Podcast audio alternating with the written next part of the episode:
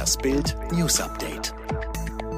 Das könnte teuer werden. Vor zwei Wochen präsentierte Bild Chinas Präsident Xi Jinping Deutschlands erste Milliardenrechnung für die Corona-Schäden. Am Dienstag kündigte US-Präsident Donald Trump an, nachzuziehen.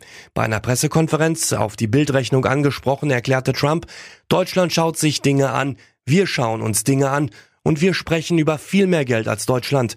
Der finale Betrag für die Corona-Rechnung stehe noch nicht fest.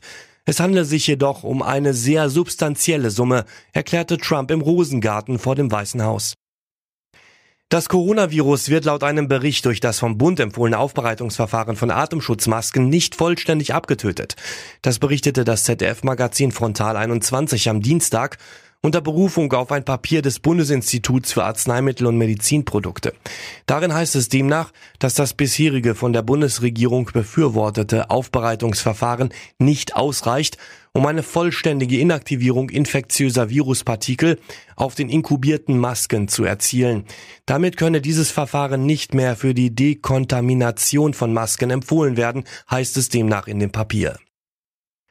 Nach wochenlangem Rätselraten wurde im großen Finale von The Masked Singer am Dienstagabend endlich enthüllt, welche Promis in den letzten vier Kostümen steckten.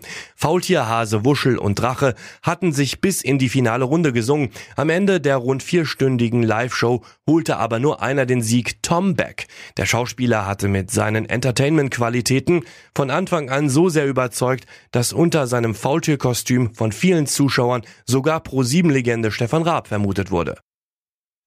Das vielleicht schönste Geschenk ihrer Karriere kann sie nicht mehr entgegennehmen. Am 21. April 2019 starb die große Hannelore Elsner an Krebs. Mitten in den Dreharbeiten der Tragikomödie Lang lebe die Königin.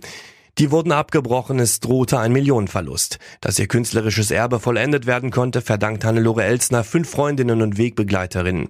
Die fehlenden Szenen wurden von ihren Kollegen und Freundinnen Iris Berben, Judy Winter, Gisela Schneeberger, Hannelore Hoger und Eva Mattes übernommen. Sie sind die fünf Engel für Hannelore.